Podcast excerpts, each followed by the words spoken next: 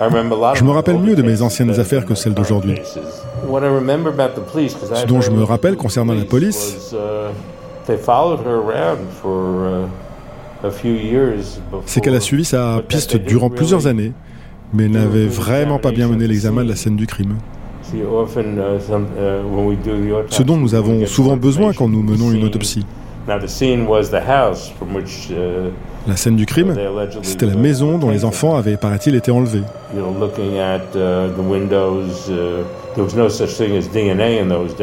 À l'époque, il n'y avait pas d'analyse ADN. La police avait cherché des empreintes autour de la fenêtre et y avait laissé les siennes. Je pense que la scène de l'enlèvement a été totalement contaminée. L'homme que vous venez d'entendre s'appelle Michael Baden et est une personnalité de la médecine légale américaine. Animateur pendant longtemps de sa propre émission de télé sur HBO, il est souvent sollicité pour examiner des affaires célèbres.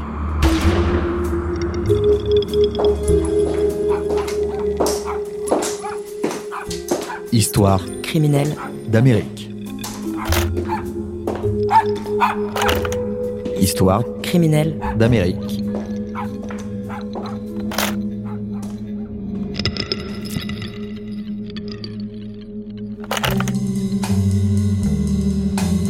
En 1964, Michael Baden venait juste d'être embauché comme légiste assistant par la ville de New York quand il a participé à l'autopsie des enfants d'Alice Crimmins.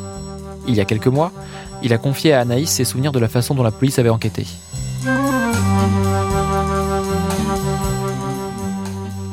Anaïs, il fait partie des témoins que tu as sollicités, des sources que tu as utilisées pour reconstituer dans ton livre l'affaire Alice Crimmins, paru aux éditions 10-18, la façon dont les investigations avaient été menées à l'époque.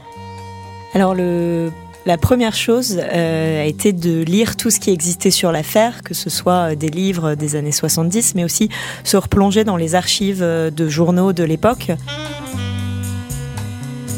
Est-ce que ça représente beaucoup de choses? Est-ce que c'est une, masse énorme de, vraiment d'articles et de livres qui avaient été écrits oui. à l'époque?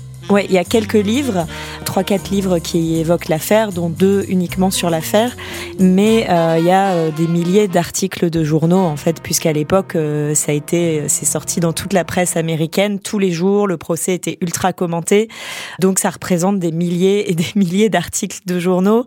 On en retrouve une, une, partie en ligne, donc je me suis plongée dans ces archives et ce qui a été très compliqué, c'est que il y a beaucoup d'inexactitudes voire de mensonges dans certains articles.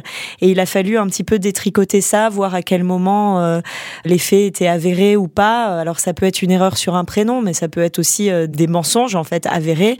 Alors est-ce que c'est parce que les policiers ont menti aux journalistes ou que les journalistes ont exagéré? Enfin, on ne sait pas, mais en tout cas, il y a eu vraiment un gros travail euh, de revérification à faire. Comment tu déconstruis ce récit médiatique de l'époque? Comment tu sais que ah, là, ce que raconte ce témoin ou ce policier dans tel article, c'est faux? Eh ben, c'est euh, essayer de trouver qui euh, est la source la plus fiable. Alors pour le coup, c'est euh, le, journaliste Ken Gross qui a écrit une contre-enquête en 1975, qui est le plus proche de la vérité. Et encore, son livre contiendrait une centaine d'erreurs factuelles. Et puis reparler éventuellement à des témoins de l'époque, retrouver aussi des photos qui ont été prises, qui sont parues dans la presse qui permettent de vérifier des détails et puis euh, aussi parfois prendre la décision de pas mentionner quelque chose parce que j'ai pas pu le vérifier et que je suis pas sûre que ce soit vrai. Et alors, ce que tu viens d'évoquer, ton, ton, immersion dans ce qu'avait raconté la presse de l'époque du dossier, c'est un peu le, premier étage de la fusée de, de ta contre-enquête. Et alors ensuite, est-ce que c'était facile pour toi d'avoir accès aux pièces à conviction, aux dossiers, aux interrogatoires de l'époque? Alors oui et non, parce qu'il y a beaucoup de choses qui sont un petit peu éparpillées dans différentes euh, archives municipales et étatiques, etc. Euh, mais comme c'est une affaire euh, criminelle qui a beaucoup marqué l'histoire de New York, il y a beaucoup de pièces qui sont conservées dans le bâtiment des archives municipales à New York, qui est une sorte de bâtiment hors d'âge qui conserve toute la mémoire de New York, dont par exemple ils ont aussi dans une boîte quelque part la balle qui a tué Malcolm X. Donc je me suis plongée euh, dans ces documents euh, pendant euh, plusieurs jours, donc c'est un petit peu désorganisé. Et à un moment, on m'a amené une boîte un peu poussiéreuse et en fait dans lesquelles il y a les preuves matérielles. Donc il y a les habits de la petite Missy. voilà, donc c'est assez impressionnant. Et on t'a pas demandé de, mettre des gants ou d'examiner de, ça avec une pince tu, tu as pu contaminer toi-même ces pièces à conviction?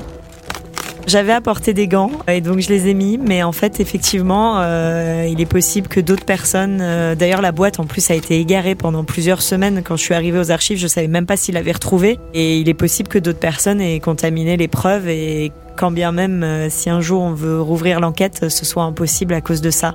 Il y a un vrai problème de toute façon aux États-Unis de conservation des preuves qui a l'air d'être assez généralisé dans le pays et c'est le cas dans cette affaire aussi.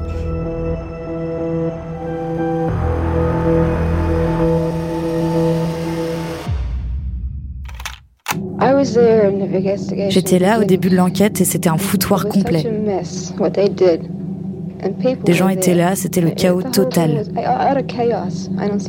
Je ne vois pas comment ils ont pu faire ça. Et cet agent est entré dans la pièce et il a dit Oh, c'est arrivé encore? Non, mais c'est vraiment une chose horrible qui vient d'arriver. Comme vous venez de l'entendre dans cette interview de 1971, Alice Crimmins critiquait la façon dont l'enquête avait été menée au micro d'Irving Cornell. Un demi-siècle plus tard, Anaïs Renuvier a retrouvé cette journaliste. You know, there was no forensic evidence. Nothing turned up in the apartment. Il n'y avait pas de preuves médico-légales. Any clue. On n'a rien trouvé dans l'appartement qui donne le moindre indice.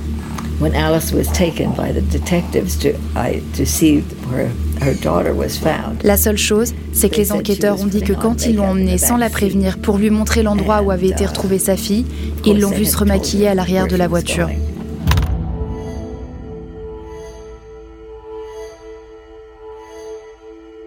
Irene Cornell, qui était donc une, journaliste radio qui a, enquêté sur l'affaire Alice Crimmins et, qui raconte que euh, finalement les preuves matérielles n'ont pas été décisives dans ce dossier parce qu'il n'y pas tant que ça et que ça a beaucoup reposé sur des témoins.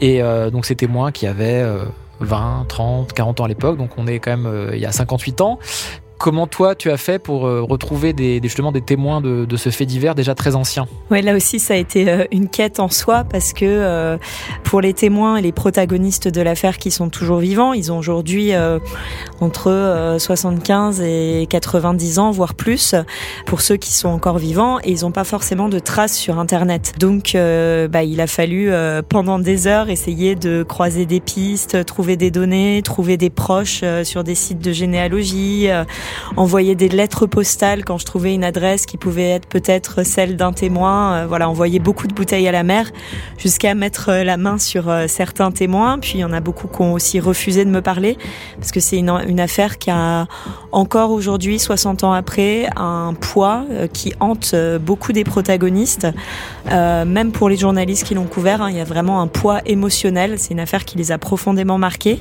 Et il a fallu aussi pour certains protagonistes que je planque, euh, que j'essaye de, voilà, de, les traquer euh, aux, quatre coins des États-Unis, euh, en tout cas dans plusieurs États.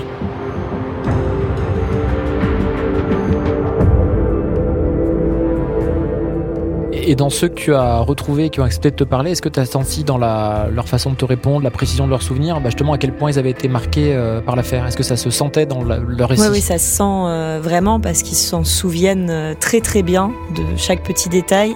Il y a très peu d'approximations. Enfin, parfois il y a des horaires ou des noms qui sont dont ils se souviennent pas exactement, mais c'est là où on se rend compte quand même le poids. Et puis il y a aussi des personnes qui, des proches de proches des proches de protagonistes que j'ai pu retrouver et euh, qui ont hésité à me parler, qui m'ont dit oui puis non. Euh, voilà, donc euh, on sent que, en tout cas, eux, ils n'ont pas oublié cette affaire.